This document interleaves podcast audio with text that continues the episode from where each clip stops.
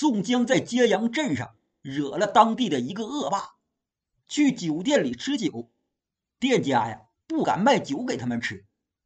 店小二劝宋江他们赶紧走，四个人一听也只好出店去别家酒店试试。果然呐，走了一家酒店也不敢卖宋江他们酒吃。四个人连着走了六家，没有一家是敢卖他们酒吃的。此时天色已经不早了，宋江他们又要在这集镇上住店，也是一样啊，没有一家敢留他们的。这下宋江他们四个人可就大眼瞪小眼，有点傻了。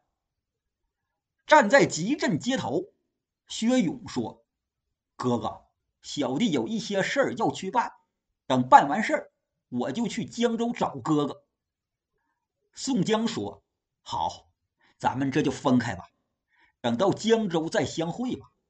此处吃不到酒，住不到店，那就去别处吧。”说着，他从包裹里头又拿出二十两银子给了薛勇。薛勇推辞几下，见宋江是诚意相送，也就收下了。之后。薛勇往东，宋江往南，两下里分手辞别。宋江和张千、李万三个人迈开步子，出了集镇，朝前走出能有六七里地。此时太阳已经渐渐偏西，三个人呐，快一天没吃饭，肚子里都有些饿，而且看附近呢也没有什么村庄镇店，三个人心里头有些发慌，不知道到哪儿去投宿。又走出一里多路，猛然就见前方有个树林树林里头隐隐约约的有灯火透了出来。三个人心中大喜呀，急忙快步赶过去，到跟前一瞅，哎，还真是一个庄村。宋江三个人来到村中最大的一家宅院，张骞上前敲门，不大会儿，有个仆人模样的人给开了门。张骞说。我们是押解人犯的公差，因为错过住宿，特来贵庄借宿一晚。走的时候，借宿房钱是不会少你们的。哦哦，你们稍等，我去报知我们家的老员外。那个仆人把门关上，给庄里的老员外送信儿去。等了一会儿，那个仆人又回来了，他把门打开，三位请进来吧。把宋江三个人给领到宅中厅堂上，这厅堂里坐着一个老员外，六十多岁。见着宋江他们，问了几句话，先打发仆人给宋江他们准备吃的。等宋江他们吃喝完毕，这老员外又叫仆人给宋江他们安排房间歇宿。宋江三个人谢过老员外，跟着那个仆人就去歇息了。新到一处。宋江三个人呐，自然是不能立马睡着，三个人就说些闲话。正唠扯的时候，就听院里头有说话的声音。张骞好奇呀，他下地趴在门缝上一看，可把他吓屁了，急忙退回来，和宋江、李万俩人就说：“不好了，咱们进了人家窝里来了。”宋江、李万俩人吃了一惊，急忙问：“什么人家窝里？”我刚才趴着门缝瞅，正看到这家的老员外拿着灯笼开院门接进来几个人，其中一个人呐，就是咱们白天在揭阳镇上打倒的那个人。啊！宋江、李万俩人都吓了一跳，心说这是人家的家吧？宋江他们呢，还真就没有猜错，他们住的这老员外家，还真就是那小遮拦木春的家。那老员外就是穆春的爹。此时穆春正问他老爹呢：“我哥呢？”原来穆春是哥俩，他还有一个哥哥叫穆红，外号没遮拦。这哥俩呀是揭阳镇上的一霸，在揭阳镇这一亩三分地儿，那是说打就唠的手。穆老员外说：“你哥吃酒吃醉了，在后面亭子里睡呢。”穆春说：“今天白天在揭阳镇碰到一个囚徒和一个打把式卖艺的，我被他们给打了。我这就找我哥去，追赶上他们，收拾他们去。说着，带着那四五个人转身出屋，去后面亭子找他哥去了。穆老员外气得吹胡子瞪眼呐，成天就知道打架。老头寻思寻思，也跟在穆春身后去了亭子。此时，宋江他们三个人呐，都已经穿好了衣服，要离开这老员外家。原来他们三个人心里都害怕，这落到人家门上，不得挨收拾啊？还是赶紧走吧。一切都收拾利索，宋江背后背着自己的包裹，手里还拿着长夹，这回他没带上。三个人蹑手蹑脚的开了屋门，溜到院里。也偏巧，穆春和穆老员外他们都去了后面的亭子，所以这院里呀也没人。宋江他们仨溜到院门跟前儿，小心翼翼的开了院门，这就跑出去了。三个人在星月照映之下，深一脚浅一脚啊，顺着路就往南下去了。跑了一个更次，就是俩小时，只见前面一条大江拦路，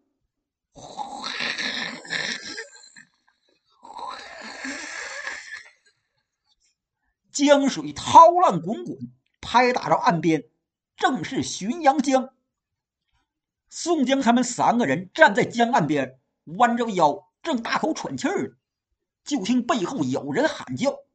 三个人吓得慌忙回头一瞅，只见火把通明，人影晃晃，是越来越近。三个人都知道，这肯定是穆春领人来追他们了。哎呦，此时前面大江拦路。后面又有恶霸追赶，这可如何是好啊？三个人可都害怕。见前边是一片大岔芦苇岗子，他们仨也就不管那么多了，都跑到芦苇里藏身。只听木春大叫：“那个贼配军跑不多远，刚才还瞄到他们的影了，肯定是躲到这芦苇里了。大伙仔细搜搜，抓住了，给扔到江里喂王八。”江风挺大，可正是顺风。所以宋江他们三个人是听得清清楚楚，张千、李万他俩心里害怕，宋江啊更是暗暗叫苦，心说要是直到今日，还不如当初在梁山坡留下，怎么也比死在这里强啊！正这么个时候，星光之下，就见从他们跟前的芦苇丛里钻出来一条船，宋江一见，急忙低声喊：“船家！”岸上有打劫的贼人，我们跑到这里求船家渡我们过江，我们多给你银两，好吧？赶紧过来上船。那船家就把船撑到离宋江他们仨更近的地方。宋江他们三个人也不管江水深浅呐，趟着水就奔到船边，攀住船帮，费劲巴拉的上了船。那船家不等宋江他们催促，撑船就往江心里去了。此时，木春带着人已经追到了江边隐隐约约就见一只船载着三个人往江心里去了。他猜到那三个人就是那贼配军他们，于是大声喊：“那船家，快把船摇回到岸边，我多给你银子。”宋江一听，急忙说：“船家大哥，不要摇回去，送我们到对岸，我再多给你些银子。”这时候，岸上有人大喊。那船家，你要不把船摇回来，你们都得死！这喊话之人呐，正是穆春的哥哥穆弘。原来他也跟着弟弟来撵宋江他们来了。那船家哪能听穆家哥俩的话呀？他摇着船，只是冷笑。宋江他们三个人见这船家不往回摇船，他们仨呀。这才把心放下，哪知正高兴的时候，那船家呀竟然不往前摇船了，而是停下船桨，看着宋江他们三个人冷笑。这下可把宋江三人给笑害怕，他们仨心里直发毛啊！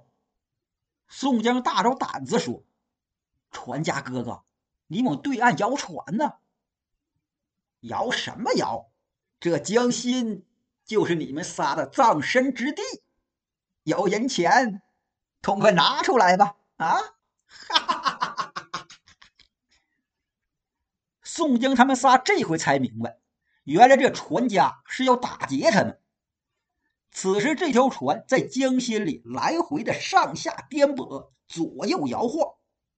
宋江他们仨都坐在船舱里，双手扳住船帮，都快晕了，根本就站不起来，更别说松开手想要和这船家拼斗了。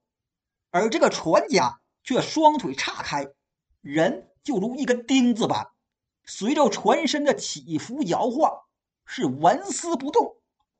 只听船家说：“你们仨，一个是囚犯，两个是公差，肯定你们这仨作鸟，平日里是没少干坏事儿。今天撞在爷爷的手里，是吃板刀面呢，还是吃馄饨呢？啊？”宋江他们仨哪懂这湖泊里的黑话呀？不过他们都知道，这肯定不是什么好话。宋江大着胆子说：“船家大哥，我们啥面也不吃，你放过我们，包裹里的银子都归你。不吃是不行的。”哈哈哈哈看来你们这是不懂啥是板刀面，啥是馄饨。好，在你们选择吃什么之前，爷爷给你们介绍一下：吃板刀面，就是爷爷用刀。一刀一个，都给你们剁下水，吃馄饨嘛？那就是你们仨都把衣服脱了，这就跳到江里淹死。你们仨听明白了？选哪个呀？宋江、张骞、李万仨人心说：这俩呀，哪个也不选，都不好吃啊！只听船家喝道：“快选！”说着。从船舱底下摸出一把明晃晃的大片刀来，用刀来回指着宋江他们仨，吓得张骞、李万俩人一哆嗦，差点没松手掉到江里，紧忙又抓紧船帮，哀求说：“好汉爷爷饶命吧！包裹里的银子都给你，只求饶命啊！”船家瞪着眼：“你们仨是吃板刀面，还是吃馄饨？”我数一二三，三个数。你们要是选不出来，爷爷就让你们吃板刀面。一、二。宋江一手拉着张骞，一手拽着李万。他刚要对船家说：“我们选吃馄饨。”这时就听江面上有人大喊：“前边的可是张大哥，在这江里行事，可要见者有份。”这被称作张大哥的船家。一听那喊话声，他就知道是谁了。回答说：“是李大哥吧？既然是李大哥，那自然是见者有份。”宋江他们仨一听，心说：“得，这又来个打劫的，看来我们仨今晚是必然葬身鱼腹之中啊！”只见星光之下，快速划过来一条船。眨眼之间就来到近处，宋江拢住眼神细看，来的那条船上有三个人，船头上一条大汉手里横托着一杆两股叉，后面那俩人一齐摇橹。宋江看罢船头上这人，他心里不由得大喜呀，高声大喊：“李俊兄弟，快来救哥哥一救！”来的人是谁呀？正是混江龙李俊，后面那俩摇橹的，一个是童威，一个是童猛。那位说他们这仨人怎么来的呢？咋就赶得这么巧啊？原来今天晚上李俊和童家哥俩出船偷卖私盐去，这是卖完盐往家赶，不想凑巧在这里碰到宋江被劫。当然了，李俊他们仨。是不知道被劫的人就是宋江他们，这确实是凑巧。李俊一听，是公明哥哥吗？正是。那船家张大哥一听，就是一愣啊，他忙问李俊：“这人是哪个公明哥哥？”李俊传到跟前，他腾的跳过来：“还有哪个公明哥哥？自然是山东郓城县的及时雨宋江宋公明哥哥。”哎呀，原来是闻名遐迩的山东好汉及时雨。我张衡有眼无珠，得罪了哥哥，还请哥哥莫怪。这张衡说着，扔了手中大片刀，那头就拜。